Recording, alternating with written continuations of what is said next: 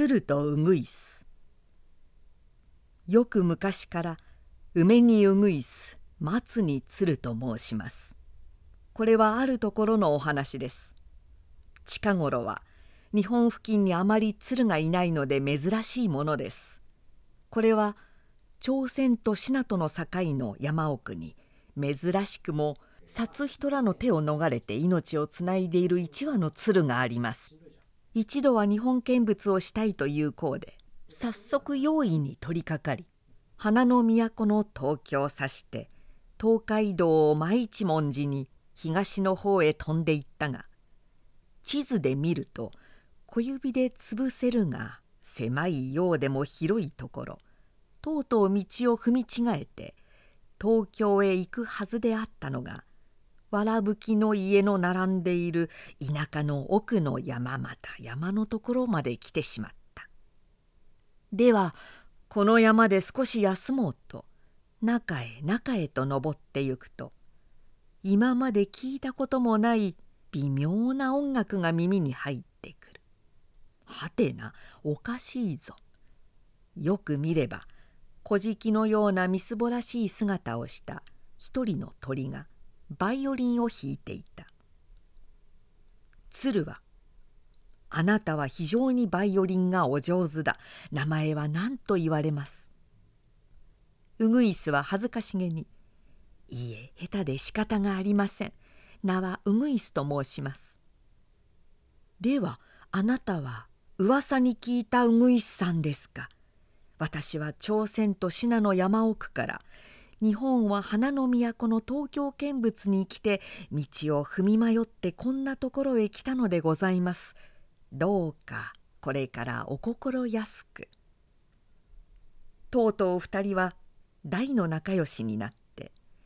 ウグイスは梅を家とし鶴は松を買って住んでおりましたある日ウグイスは「時に鶴さん私は東京見物に行きたいんだが噂に聞けば東京はここから南へ30里すれば8日か9日で行き来もできる。なんと鶴さん一緒に行かないかい?」と言います。鶴はすぐに「ああよいともよいともでは早く支度に取りかかろう」とこの2羽は南へ指して3日4日でとうとう東京へ着きました。ところが鶴は体が大きいので来るとすぐに捕まえられてしまいました。捕まえた人は鶴を庭の木へ吊るしてその家の人と翌朝は鶴を料理して食べようと相談しています。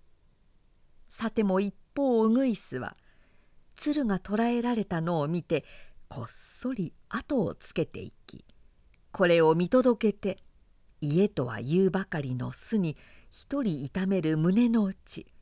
やがて旗と膝を打ち何を思ったか夕方の鐘が鳴るのを合図とし彼の家の庭にこっそり忍び込み「ほうほけきょほうほけきょ」鶴はめでたい今自分これを殺して食べるとは情を知らぬ人々だ。鶴は許してやるがいい。殺せば三代たたるぞよ」と繰り返して何べんも歌いました。これを聞いたのはこの家の下男急いで主人へ告げると主人も驚き耳を澄まして聞いてみれば何ほどその通りこれはいかぬなるほどわしが悪かった鶴はめでたい今自分。ああそうだ。鶴は許してやるがいい。鶴にはちょうどに合う。鶴の一声。鶴はめでたく許されて家に帰ってウグイスの友情を謝し東京見物はこりごりだと元の田舎の山へ帰り二人仲良く暮らしましたが鶴はいつも人に語りました。良い友達を持っている者は幸福であると。